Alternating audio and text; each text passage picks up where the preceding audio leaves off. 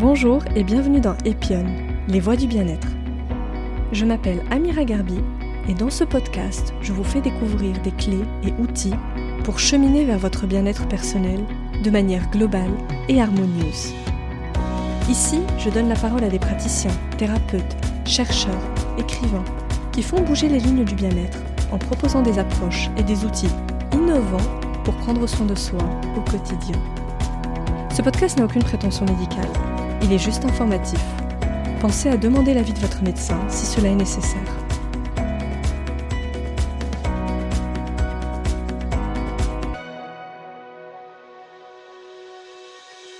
Dans cet épisode, je reçois Delphine Torgeman. Coach bien-être aux multiples compétences, vous l'avez peut-être déjà aperçu dans l'émission Les Maternelles, ou comme moi, suivi ses nombreuses vidéos bien-être en ligne. Aujourd'hui, on aborde avec elle le sujet complexe et parfois douloureux des compulsions alimentaires. On décortique ce qu'est une compulsion alimentaire, ce qui la distingue d'une simple gourmandise et pourquoi il s'agit surtout d'un problème d'émotion plus que d'alimentation. Elle nous explique les spécificités de ce trouble, ses mécanismes et surtout les solutions pour s'en libérer et retrouver un rapport serein à son corps et à l'alimentation. Delphine est passionnée et c'est avec beaucoup d'empathie et de cœur qu'elle s'est livrée à mon micro sur ce sujet. J'espère que cette conversation vous plaira. Très belle écoute à tous. Bonjour Delphine. Salut. Je suis ravie de te recevoir aujourd'hui dans le podcast.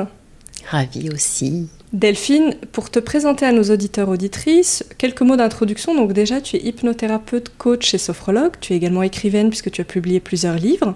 Tu accompagnes les individus mais également les entreprises et surtout tu es spécialisée dans les compulsions alimentaires et c'est la thématique qui va nous intéresser aujourd'hui. Alors déjà Delphine, euh, moi je me demandais pourquoi tu as choisi d'accompagner les gens qui souffrent de compulsions alimentaires. Pourquoi précisément ce sujet? On me demande souvent si j'ai euh, eu des compulsions alimentaires. C'est pas le cas. Euh, je me suis spécialisée quand j'ai commencé à être sophrologue euh, sur tout ce qui est autour de la maternité, accompagner les femmes enceintes pour préparer leur accouchement après, avec le yoga prénatal aussi. J'ai fait l'émission Les maternelles pour les mamans, des minutes zen pour qu'elles se sentent bien. Et donc je pensais que j'allais recevoir beaucoup de femmes enceintes.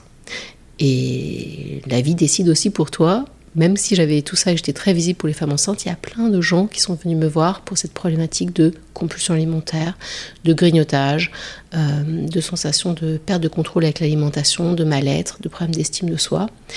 Et donc, euh, à force de recevoir toutes ces femmes qui souffraient de ces, de ces troubles alimentaires, j'ai créé ma méthode avec de l'hypnose, de la sophrologie, du coaching, des neurosciences.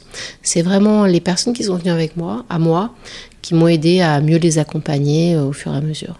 Alors, qu'est-ce que c'est qu'une compulsion alimentaire exactement? Parce qu'on entend plusieurs euh, terminologies différentes, on parle de boulimie, d'hyperphagie. Qu'est-ce qui distingue ces différentes typologies finalement? De quoi on se parle? C'est peut-être la raison pour laquelle euh, ce sujet m'intéresse tant. c'est que c'est vraiment une problématique émotionnelle. On n'a pas un problème d'alimentation, on a un problème d'émotion on dit qu'on mange ses émotions, euh, c'est parce qu'on ne sait pas comment nourrir euh, sa peine, comment la délivrer, comment euh, gérer son stress, qu'on va utiliser la nourriture pour venir nourrir un besoin qui, à ce stade, n'est pas conscient. Donc tout l'intérêt, c'est de comprendre ce qui se passe en nous, de quoi j'ai besoin dans ma vie, d'affection, beaucoup beaucoup lié à l'affection, à l'amour, l'amour que l'on se porte, l'amour qu'on s'autorise à recevoir et donner, toute cette régulation. Tu vois, je suis même émue quand je t'en parle, tellement ça me, touche ce sujet, euh, parce que c'est vraiment une problématique d'amour en fait. Comment les femmes arrivent à s'aimer, comment elles arrivent à, à oser donner, mais aussi recevoir, et sans violence. Ne pas se faire violence. Et donc quand on, quand on mange en excès, on cherche tellement à se remplir parce qu'on est tellement en manque d'affection. Et le sucre, c'est souvent lié au sucre, on dit une douceur. Tiens, je me ferais bien une petite douceur. Et ce dont on a besoin, bah, c'est de véritable douceur, de liant, de lien, de sensation qu'on est, euh, qu'on est capable d'être aimé pour ce que l'on est. Et, Ouais, ça tourne ça, autour de ça. Il est 9h, je suis déjà super émue.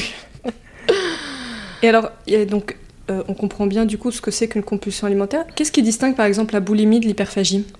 Alors. Euh, Qu'est-ce que c'est si on peut se les redéfinir pour ceux qui nous écoutent? Une compulsion alimentaire, pour revenir sur une définition un petit peu plus pragmatique, c'est euh, vraiment, il y a, y a plusieurs caractéristiques. Un, c'est cette perte de contrôle. Tu as envie de manger un carré de chocolat et tu vas manger la tablette, voire deux tablettes. Tu pars pour manger une chips et tu manges trois paquets. Il y a vraiment une sensation de lâcher prise, mais de perte de contrôle. Euh, un peu comme si tu sais pas ce qui est et tu arrives en haut de la piste et tu sais plus du tout comment tu es arrivé en bas, mais tu sais pas ce qui s'est passé, c'était complètement malgré toi. Donc cette sensation de, de, ne plus maîtriser les choses avec l'alimentation, ça c'est le premier, euh, premier symptôme. Le deuxième, c'est la grande quantité de nourriture que tu vas ingurgiter. Tu vas pas manger du coup un carré de chocolat euh, parce que tu es gourmande et tu aimes le chocolat, mais tu vas manger sans limite. Euh, d'ailleurs, souvent les gens me disent non, mais je suis gourmande, j'aime bien manger. Non, les gens qui sont gourmands et qui aiment bien manger, ils s'arrêtent à un carré, ça leur suffit parce qu'ils sont gourmets. Euh, mais du coup, cette grande quantité est souvent dans un temps très court. Parce que souvent on a honte de, ces compulsions alimentaires, de ces grignotages. Et du coup, c'est comme si on, comme si ça allait tellement vite, ça, ne se voyait pas. Donc il y a une, perte de contrôle, ça c'est le premier symptôme, une grande quantité de nourriture absorbée dans un temps record.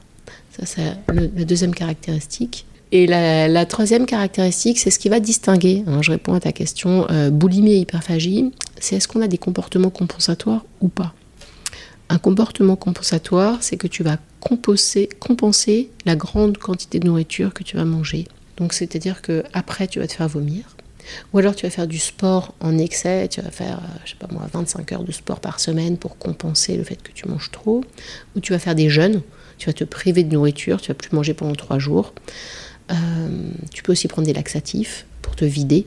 Ça, c'est des comportements compensatoires.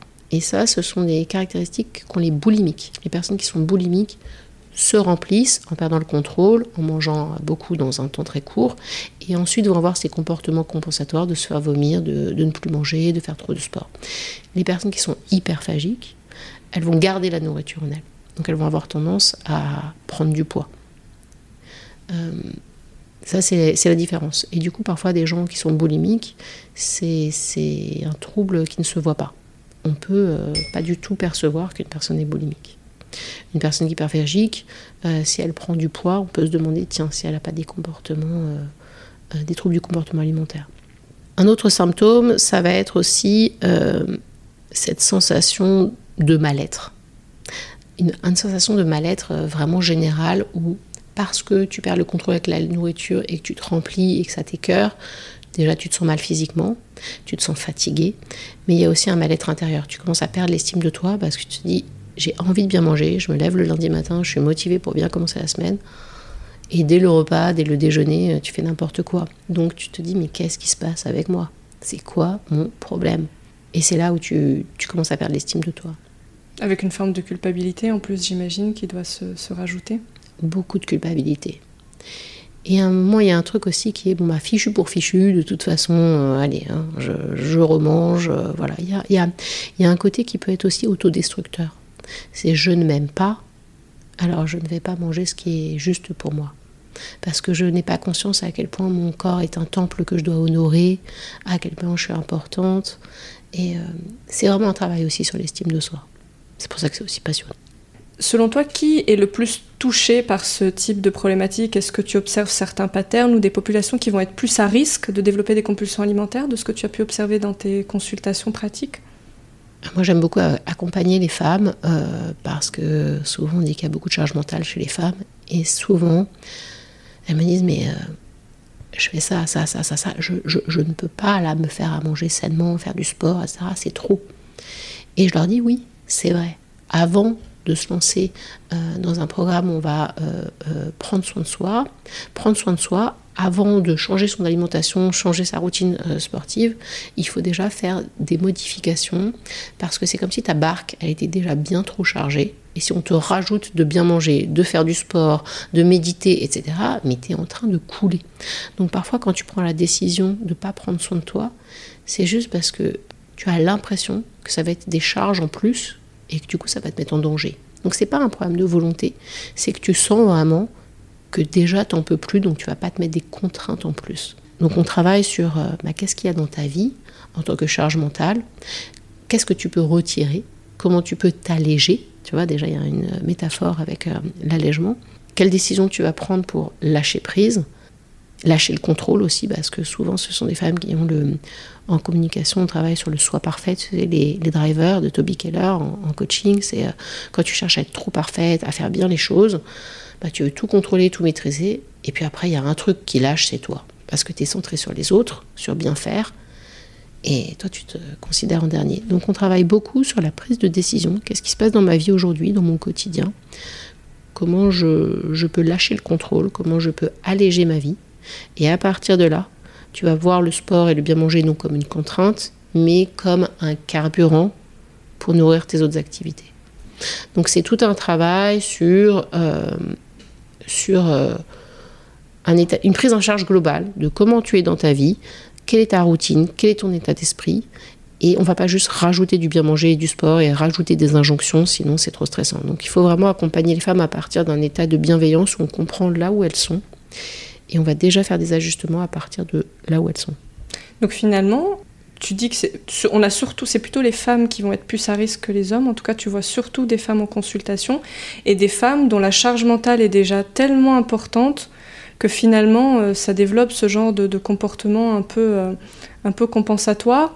Est-ce que tu penses aussi qu'il peut y avoir des causes un peu paradoxales comme des, femmes qui vont chercher à perdre du poids et qui vont tellement être frustrées que ça va faire l'effet inverse et à force de se priver, on va créer un comportement compensatoire? Est-ce qu'il peut y avoir comme ça des racines, des causes qui vont être euh, annexes ou tout à fait. Donc, euh, il y, a, plusieurs euh, typologies de personnes qui souffrent de compulsions alimentaires. Ça concerne aussi les hommes. Moi, j'accompagne aussi certains hommes. Là, mais les programmes en ligne, c'est pour les femmes. Les enfants aussi euh, Oui, les enfants aussi. C'est des problématiques affectives. Les compulsions alimentaires, ça touche donc les femmes qui ont une charge mentale très élevée et beaucoup de stress avec un syndrome du soi parfait. Ça peut toucher aussi les hommes, hein, les enfants. Toutes les personnes qui ont des carences affectives peuvent être amenées à chercher à se nourrir, nourrir leurs véritables besoins par l'alimentation mais ça peut aussi euh, être d'autres addictions comme, euh, comme la cigarette, euh, comme la drogue, l'alcool, le sexe, toute forme d'addiction. Ce qu'on a observé dans les neurosciences, c'est que l'addiction au sucre, elle est vraiment proche de, des addictions comme l'alcool ou les drogues ou le tabac. C'est Aviel Goodman dans les années 90, c'est un, psychologue américain qui a vulgarisé un peu ce, cette nouvelle définition de l'addiction qui est intéressante. Euh, c'est cette idée de trouver du plaisir et du soulagement dans un comportement avec une sensation de perte de contrôle. Et c'est vraiment ça avec la nourriture. Et c'est très intéressant de comprendre ça parce que euh, on a besoin d'avoir du plaisir dans sa vie euh, et du soulagement. Et la nourriture, le sucre, vient apporter du plaisir, de la sérotonine, des endorphines, toutes les hormones du bien-être, une, sensation de plaisir et de soulagement. Tu vois, je fais ça avec mes épaules, on ne le voit pas euh, quand, on va m'écouter, mais c'est vraiment une sensation que, comme si on m'en enlevait un, poids de stress. Et quand tu vas manger euh, en grande quantité, comme tu as une perte de contrôle, ça t'apporte du lâcher-prise. C'est un moment où tu débranches ton cerveau et tu as du plaisir et du soulagement. Donc si on comprend ça, on va aller déjà, bah, je vais expliquer ça aux personnes, et on va trouver chez chaque personne, et chaque réponse est individuelle, c'est pour ça que mes accompagnements sont, euh, c'est de la dentelle hyper personnalisée, qu'est-ce qui va t'apporter toi du plaisir et du soulagement? Et on va venir chercher euh, bah, d'autres choses. Mais c'est pas que compenser, parce que euh, sinon tu vas te dire, ok, bon, bah je mange pas une tarte au chocolat, mais euh, je prends une tisane. Les gens me disent, mais ça m'apporte pas autant de plaisir la tisane. Oui, d'ailleurs, j'allais te demander, le, c'est vraiment le sucre en fait, parce qu'on peut avoir des compulsions alimentaires et manger euh, des choses qui sont pas forcément sucrées, mais qu'on adore, ou euh, il y a vraiment une relation sucre qui est très spécifique dans, dans ça? le sucre, c'est vraiment une drogue. et plus tu manges de sucre, plus tu as envie de manger sucré.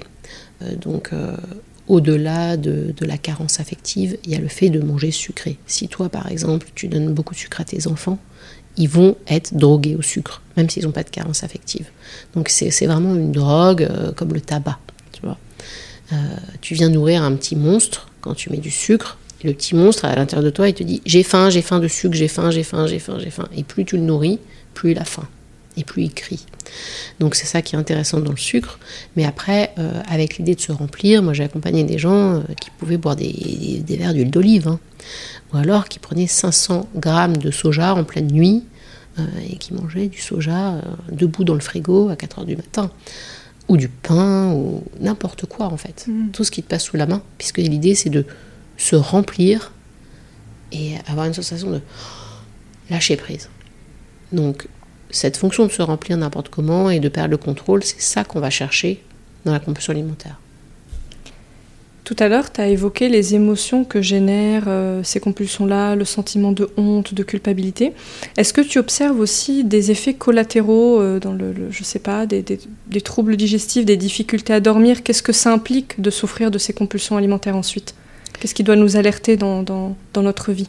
Vais, et j'ai pas répondu à, ton autre question sur le fait que euh, les, régimes pouvaient entraîner des compulsions alimentaires. Et oui, parfois les gens se disent ok, je vais essayer le, le truc avec manger que des pommes ou que des carottes, euh, ou je vais manger que des protéines, etc. Et le fait de, se restreindre, d'avoir un, rapport à l'alimentation qui est un peu yo-yo, ça va complètement faire faire vriller en fait. Donc il faut vraiment se dire qu'on fait jamais de régime mais on choisit une alimentation saine à vie. Une alimentation saine, c'est 80% de fruits, légumes, protéines euh, non transformées, euh, fibres, mais 20% euh, d'aliments, ben, un éclair au chocolat, une glace au café si t'aimes ça, une pizza. 20% c'est, c'est 3, repas dans la semaine, sympa. Mais ce qu'il faut dire, c'est que les haricots verts, c'est sympa aussi. Et euh, manger du riz complet euh, avec des belles tomates, etc., c'est super sympa aussi. Faut changer aussi ses croyances de dire d'aliments plaisir. C'est pas je me fais plaisir trois fois dans la semaine et le reste du temps, euh, je m'ennuie. Il faut trouver aussi comment dans l'alimentation, les fruits et légumes, mais c'est délicieux, c'est merveilleux, il faut savoir les cuisiner, mais c'est pas si compliqué. Mais en fait, tu te fais plaisir tout le temps. Donc ça, il y a aussi un, travail de croyance à faire sur, ok, je me fais plaisir une seule fois dans la semaine. C'est horrible moi, je me, fais des grands kiffs chaque jour, chaque repas. Il faut changer son regard sur les aliments et, arrêter de catégoriser les aliments euh, un peu euh, régime. Euh, bah, c'est un bon exemple, surtout. Ça, ça dépend comment les cuisine, mais. C'est ça, Mes enfants me disent, mais alors on n'aime pas les haricots verts, mais quand toi tu les cuisines, on les adore parce que tu nous fais une sauce au pesto et voilà, avec du parmesan. ah oui. Donc, c'est une question de quantité, mais, mais il faut mettre de, de la joie, du plaisir, tout le temps. Chaque jour, chaque repas plein de couleurs dans l'assiette, au moins trois. C'est des, tu vois, dans mes programmes, je donne des petits tips très concrets comme ça. Est-ce que tu as trois couleurs dans ton assiette, peu importe ton repas? Si tu pas trois couleurs, ben, ton cerveau il a l'impression que ça soit, c'est trop fade. Donc euh, des petites choses comme ça qui, qui aide à, trouver du plaisir dans l'alimentation. Mais du coup, j'ai oublié ta dernière question. Si on revient, oui, aux effets collatéraux du coup de, de ces compulsions alimentaires, est-ce que toi, tu observes des, des, choses qui sont euh, développées par les personnes qui en souffrent? Moi, j'ai cité euh, troubles digestifs, troubles du sommeil, mais il peut y avoir sûrement d'autres choses. Qu'est-ce qui doit nous alerter euh, quand potentiellement on souffre de ça et se dire, bon, tiens, là, ça impacte ma vie, il faut que je fasse attention, il faut que je consulte Qu'est-ce qu'on peut observer?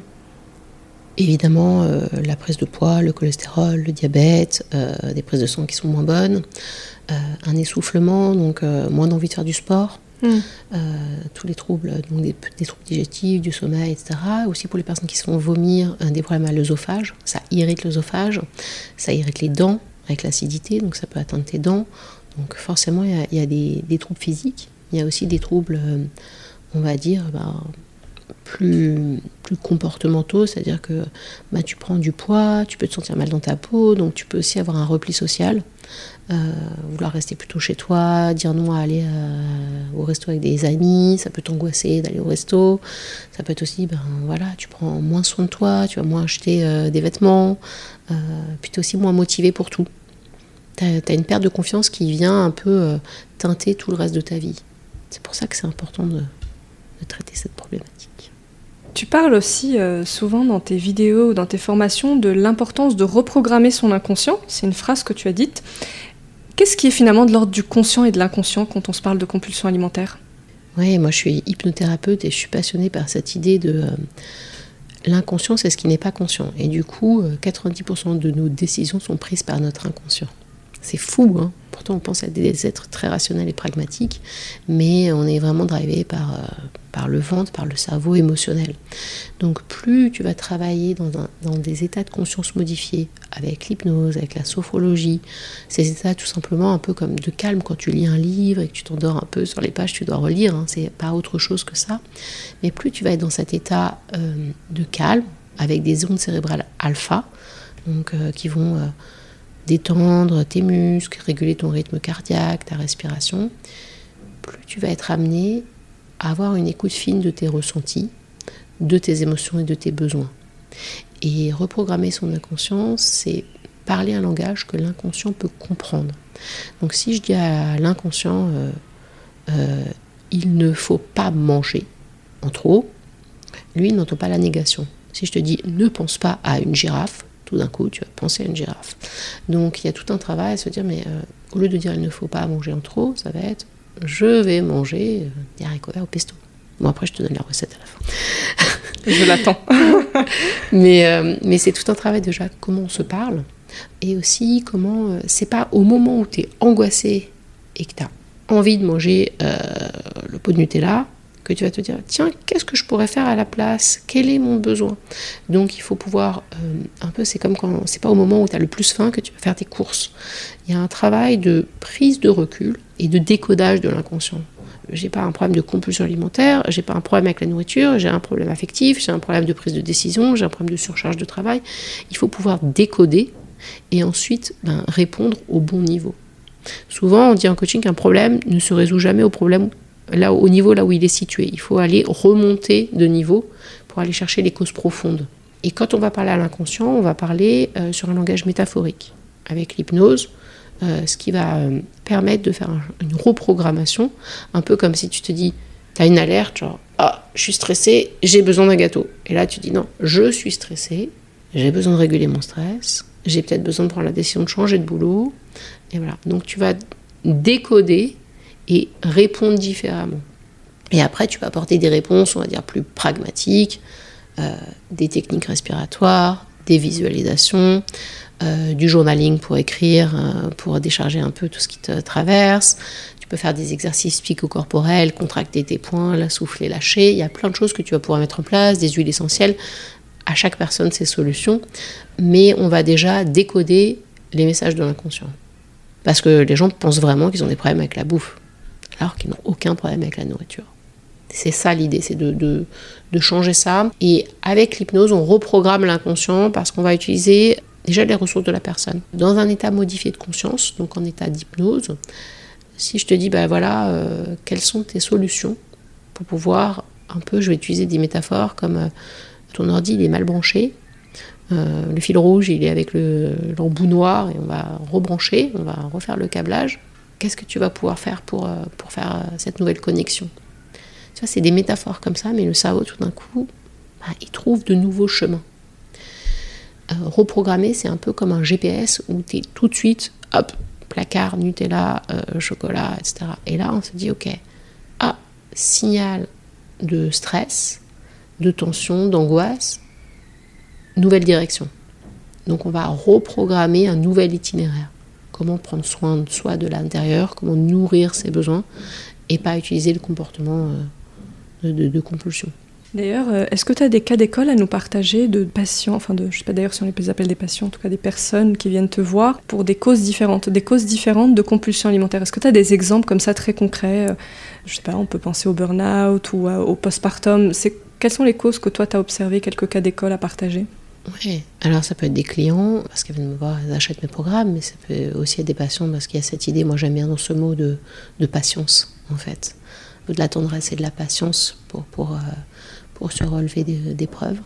Souvent, on l'a dit, c'est une, problématique affective, donc il y a souvent des gens qui sont trop stressés, donc on va les aider à gérer leur stress, prendre de nouvelles décisions, réorganiser leur vie et aussi être plus bienveillante avec elles-mêmes, se lâcher la grappe, hein. Apprendre à se foutre la paix, se lâcher la grappe, parce que quand on est trop exigeante avec soi, à un moment, il y a bien un endroit où on doit se lâcher, et souvent, bah, on se lâche sur la nourriture. Donc, euh, comment, comment se lâcher autrement?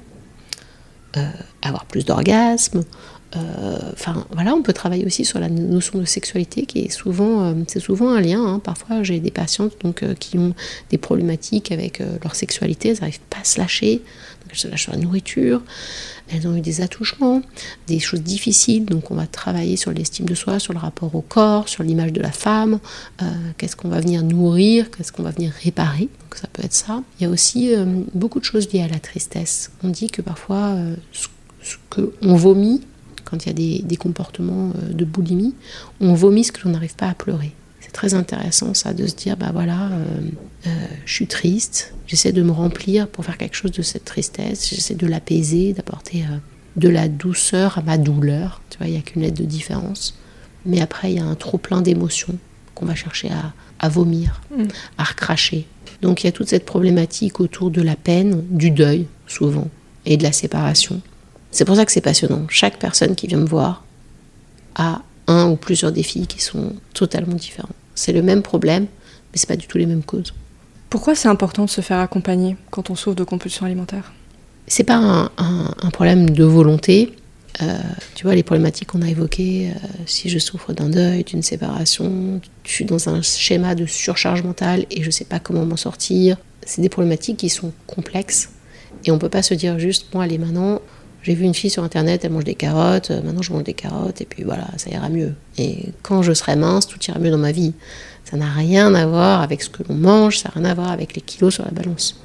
Donc euh, il faut pouvoir trouver un thérapeute qui a une compréhension globale de l'origine de ces troubles et des mécanismes derrière les, les troubles du comportement alimentaire, et surtout qui a plusieurs solutions. L'hypnose, c'est vraiment une solution qui va être très intéressante pour euh, reprogrammer le cerveau et changer les comportements. Euh, mais moi, j'utilise aussi donc euh, bah, tous les apports en, coaching et en neurosciences pour bien comprendre ce qui se passe, parce que souvent les gens ont besoin d'être rassurés. Donc le fait de pouvoir expliquer, donner des exemples, bah, déjà ça va créer un espace de sécurité. À partir de là, on va pouvoir tester de nouvelles méthodes. Il y a l'hypnose, il y a la sophro, mais il y a aussi toutes les problématiques, moi je m'intéresse énormément aux problématiques des rages dans les troubles du comportement alimentaire. Souvent les gens pensent qu'il faut se calmer, se détendre, parce qu'ils sont stressés. Du coup, euh, pour arrêter de manger euh, en excès, on va se détendre. Mais souvent ça suffit pas, parce qu'on a des rages en nous. Des rages, c'est pas seulement de la colère, c'est des rages qui viennent de, très profond. Et on ne sait pas quoi faire de, de ce sentiment d'impuissance. Et du coup, on sent une violence qui gronde en nous et on veut l'étouffer parce qu'on ne sait pas quoi faire. Donc on mange pour aussi, c'est comme un volcan qu'on veut apposer avec la nourriture. Donc on va travailler sur reconnaître la, la part de nous, parce que c'est pas tout notre personnalité, mais la part de nous qui est stressée, la part de nous qui est triste, la part de nous qui est complètement enragée. Et on va aussi travailler avec libérer cette rage. Et euh, c'est pas que de la douceur, mes accompagnements, c'est aussi stimuler et libérer la rage. Donc un thérapeute, tu vois, euh, ben, c'est difficile de faire tout, ce chemin sans l'écoute, la bienveillance, et un thérapeute qui va à la fois venir euh, reconnaître ta douleur, mais aussi t'aider à ne plus te raconter d'histoires sur toi, ou en tout cas plus toujours les histoires qui ne te correspondent plus. Donc il faut trouver un thérapeute aussi qui te stimule, qui te challenge et qui te confronte quand on a besoin, mais à partir d'un espace d'humilité et de bienveillance. Alors justement, on va parler de ton accompagnement. Concrètement, comment ça se passe quand tu reçois quelqu'un La première séance, comment ça se déroule Et comment se décompose ton accompagnement thérapeutique avec tous ces outils dont tu parles, yoga, sophro, hypnose? Alors j'ai deux types d'accompagnement, des coachings sur 3 mois, 12 semaines, parce que ça prend du temps. Euh, de comprendre son histoire, de comprendre les causes, euh, de mettre en place de nouveaux comportements. Donc euh, j'aime prendre ce temps. Tu vois, avec les personnes. Trois mois, mes accompagnements individuels, où je vais avoir des séances de coaching en ligne, en visio, mais qui marchent tout aussi bien, pour comprendre l'histoire personnelle et apporter des outils personnalisés. Et parfois, c'est pas tant ce que j'observe. Et après, j'ai aussi des accompagnements en groupe, mais en petits groupes, six personnes. Parce que ce qui est intéressant aussi, sur six semaines, parce que parfois, il y a des effets de miroir. Une personne qui va parler d'un truc, on n'avait pas conscience que nous aussi, ça pouvait révéler des choses chez nous. Et j'aime bien aussi cette idée de sororité entre les femmes et euh, d'accompagnement entre nous, de petits cocons, tu vois. Donc des accompagnements individuels sur 3 euh, mois, 12 semaines, c'est la même chose euh, quand on a une problématique qui est complexe et parfois on n'a pas envie de l'exposer à d'autres. Et des accompagnements en petits groupes, un peu dans un cocon, on va chercher aussi du soutien et des miroirs dans le groupe sur, sur six semaines. Euh, moi, j'ai plein d'outils, mais je vais apporter les outils qui correspondent au mieux à la personne. Et parfois, c'est juste, euh, parfois, c'est juste une phrase dite au bon moment qui va faire un déclic.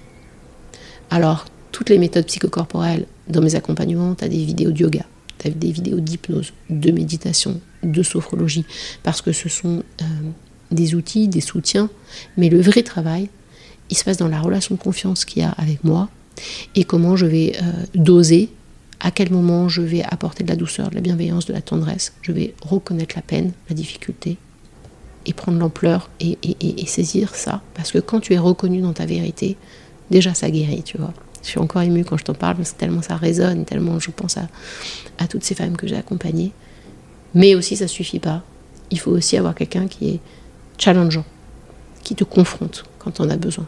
Parce que tu peux pas toujours te raconter la même histoire. Ah oui, j'ai été voir 15 diététiciennes. Oui, bah, à un moment, tu as besoin de quelqu'un qui te dit bah stop. Là, là, ça va plus. Et qui te qui dose ça. Ce challenge et en même temps cette bienveillance. La dynamique en groupe, comment s'inscrit le, groupe versus l'individuel? Comment tu mixes les deux du coup? Donc, euh, bah donc euh, si tu as cette problématique, on prend un, temps au au téléphone, ensemble, en visio, et on décide en fonction de ta problématique si tu te fais accompagner par moi en individuel. Et donc là, euh, tu as accès à une plateforme où tu as plein d'outils, des vidéos, euh, des choses à écouter, des exercices, un e-book de plus de 40 pages avec des neurosciences pour que tu comprennes ce qui se passe, des exercices, un carnet de pratique exactement, précisément, euh, et des, séances avec moi en individuel pendant 1h30. Pas mal de séances. Et quand c'est en groupe, c'est des, des, des, visioconférences en groupe, en plus de tous les outils sur la, sur la plateforme. Et euh, la force aussi de cet accompagnement, moi j'ai vraiment euh, revisité le lien avec, avec le thérapeute. Souvent, tu vois, tu vas chez le dentiste, as des rendez-vous une fois par semaine, chez le psy, une fois toutes les semaines, c'est très cadré, etc. Et ce que j'ai vraiment observé, la, force de ma méthode, c'est d'être très présente au moment où tu en as besoin. Et j'utilise le digital, parfois on dit oui, c'est pas toujours présentiel. mais le digital, c'est que aussi, euh, quand tu, démarres un accompagnement avec moi pendant trois mois, tu peux me joindre sur WhatsApp, en messages vocaux ou en texte, à tout moment. Et en fait, le fait de pouvoir avoir accès à ton coach en disant, bah, là, là, je m'apprête à manger euh, bah, le pot de Nutella et je me sens euh, mal, etc. Et tu m'envoies un message vocal et moi je te réponds. Je ne m'engage pas à te répondre dans la seconde, hein, j'ai le droit à la déconnexion, mais il y a une proximité. On n'attend pas la semaine d'après. Et donc du coup, moi je demande aux personnes de, dès qu'elles sentent quelque chose, de m'envoyer un message vocal sur WhatsApp, un texte, et se décharger en fait. Décharger ce qui se passe. Et le fait de le dire, bah, on se sent soutenu, on se sent challengé, on se sent encouragé et on garde plus de ça en soi. Donc, euh, et puis je vais pouvoir du coup ajuster ma méthode en fonction de ce qui se dit et de ces échanges entre nos séances de coaching plus formelles d'une heure trente. Mais il y a cette réactivité et ce soutien qui est euh, euh, quotidien qui va faire. moi, j'ai jamais vu ça dans les autres accompagnements, mais je le propose parce que je pense que c'est la clé, le soutien. Tu l'as un peu évoqué au début, la confiance en soi, elle est clé aussi pour sortir du cercle vicieux des compulsions alimentaires. Comment tu travailles précisément la confiance en soi? Il y a la confiance et l'estime. La confiance, c'est la conscience de tes compétences, ton savoir-faire, et l'estime de toi, c'est la conscience de tes valeurs, de ce que tu vaux. On travaille euh, à remettre les femmes, je travaille à remettre les femmes en confiance euh, et aussi à renforcer l'estime d'elles-mêmes parce que c'est vraiment euh, les deux volets qui sont importants. Elles sont capables de faire ce qu'elles ont à faire leur mission d'âme sur Terre. Elles sont capables de, d'avoir l'énergie pour. Quand elle est au bon endroit, on a l'énergie pour faire nos projets, pour déplacer des montagnes. Mais, euh, mais pour faire, il faut savoir être. Il faut savoir qui on est. Et là, c'est un travail émotionnel, c'est un travail avec l'inconscient, c'est un travail avec le cœur. Et, et on travaille aussi cette dimension-là. Et tu vois vraiment cette euh, métamorphose à la fin des programmes? Tu sens que les personnes ont vraiment pris confiance, plus d'estime? Est-ce que ce changement aussi est pérenne? Et comment tu, tu travailles la pérennité de, de ces actions-là? Oui, on travaille aussi beaucoup à célébrer les succès et moi je les aide à prendre conscience de leur transformation. Parce que c'est souvent tu te, tu te vois pas euh, t'améliorer. Donc euh, je leur apporte ce miroir et oui, un moment, euh, quand il y a un retour à soi, on n'a plus envie de faire marche arrière. C'est un peu comme un aliment que tu as décongelé, tu pas envie de le recongeler. Quand tu as commencé à sentir tes émotions, alors oui, parfois ta peine, parfois ta rage, mais aussi ta puissance. Et quand tu reconnectes avec ta sensibilité, bah tu reconnectes avec ta joie, avec la beauté du monde, avec, avec tout en fait. Et t'as plus envie de plus sentir, t'as plus envie de t'anesthésier. Parce que c'est une forme d'anesthésie hein, quand, tu te, quand tu te remplis comme ça de sucre, de gras. C'est, moi je dis souvent que euh, euh, manger mal, c'est se faire du mal. Donc euh, t'as plus envie de ça. Quand tu renoues avec toute la beauté que tu peux avoir en toi, quand tu arrives à te pardonner de tes erreurs, quand tu arrives à avoir de la bienveillance, de la tendresse pour ton chemin, et que tu arrives aussi à voir plus clair, parce que comme comme tu gères ton stress, c'est un peu comme si tu nettoyais tes vitres. Tu as une vision plus claire de qui tu es et de qui tu as envie d'être. Et donc tu as envie, euh, comme une belle plante, tu as envie de l'arroser, euh, tu as envie de mettre, euh, donner le meilleur. Donc il y a des vraies prises de conscience qui s'opèrent tout le long de ce chemin en fait. Des déclics vraiment. Des déclics, ouais. ouais. Tu fais pas marche arrière après.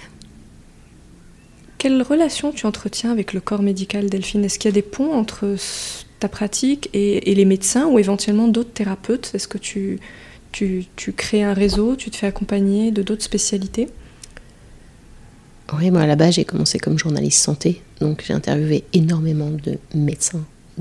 J'ai travaillé aussi, donc j'ai travaillé pour Doctissimo comme journaliste santé, j'ai travaillé pour David Savant-Schreiber, celui qui a fait toutes les méthodes anti-cancer, qui a euh, fait la promotion des médecines douces. Donc, euh, j'ai et ma belle-mère est médecin, donc moi j'ai un rapport aux médecins. Euh, je, trouve ce qu'ils font c'est absolument merveilleux et je suis passionnée par euh, les neurosciences, la médecine, la science, l'évolution de, tout ce que ça peut apporter. Euh, et je pense qu'il faut vraiment être dans cette dynamique de créer des ponts et chercher toujours à apprendre euh, les uns des autres. Et, il, peut, y avoir des choses. La, musique peut guérir un médicament. Parfois, moi, je peux être amenée à proposer, enfin, en tout cas, à conseiller aux femmes que j'accompagne d'aller voir un psychiatre euh, ou de faire un bilan sanguin, euh, voilà, parce que c'est complémentaire. On a absolument besoin de faire des ponts. Pour finir notre conversation, on va finir sur une touche littéraire. Je l'ai dit en introduction, tu as aussi écrit des livres. Tu en as écrit un que, dont le, titre m'a interpellé qui s'appelle Mincir Zen. Ces deux mots coller, ça sonne un peu, un peu différemment puisque la notion de minceur est toujours associée à, à quelque chose de difficile, à un peu de labeur. Pourquoi tu as choisi déjà ce titre et qu'est-ce qu'on trouve dans ce livre? Souvent c'est une source d'angoisse, le poids. Qu'est-ce qu'on va manger? Est-ce que je vais prendre du poids? Comment faire pour mincir? On a une perte de repères et c'est très angoissant. Donc moi je choisis toujours la voie de la douceur. C'est déjà en partant d'un espace d'amour. J'aide les femmes à se reconnecter avec leur cœur et à s'aimer telles qu'elles sont. Si elles ont 20 kilos en trop, il faut déjà qu'elles puissent arriver à aimer qui elles sont. Le chemin qui les a amenées à prendre ces kilos et à comprendre leur parcours et se dire, bah voilà, euh, j'en suis là et j'accueille ça et j'accepte ça. Et j'ai de la bienveillance pour la personne que je suis, que j'ai été, pour tout ce que j'ai vécu. Et quand il y a cette reliance euh, du cœur, on va pouvoir générer beaucoup d'ocytocine. C'est un peu comme quand on fait un câlin avec son bébé. Beaucoup d'amour, beaucoup de tendresse. Et c'est ça derrière cette notion de zénitude, de sérénité, c'est cet espace de voilà, j'apprends à m'aimer. Moi, ce que je dis dans ce livre, c'est vous aider à vous aimer, c'est le nectar de ma vie. Donc il y a vraiment cette notion de nectar, tu vois, de, douceur, d'amour.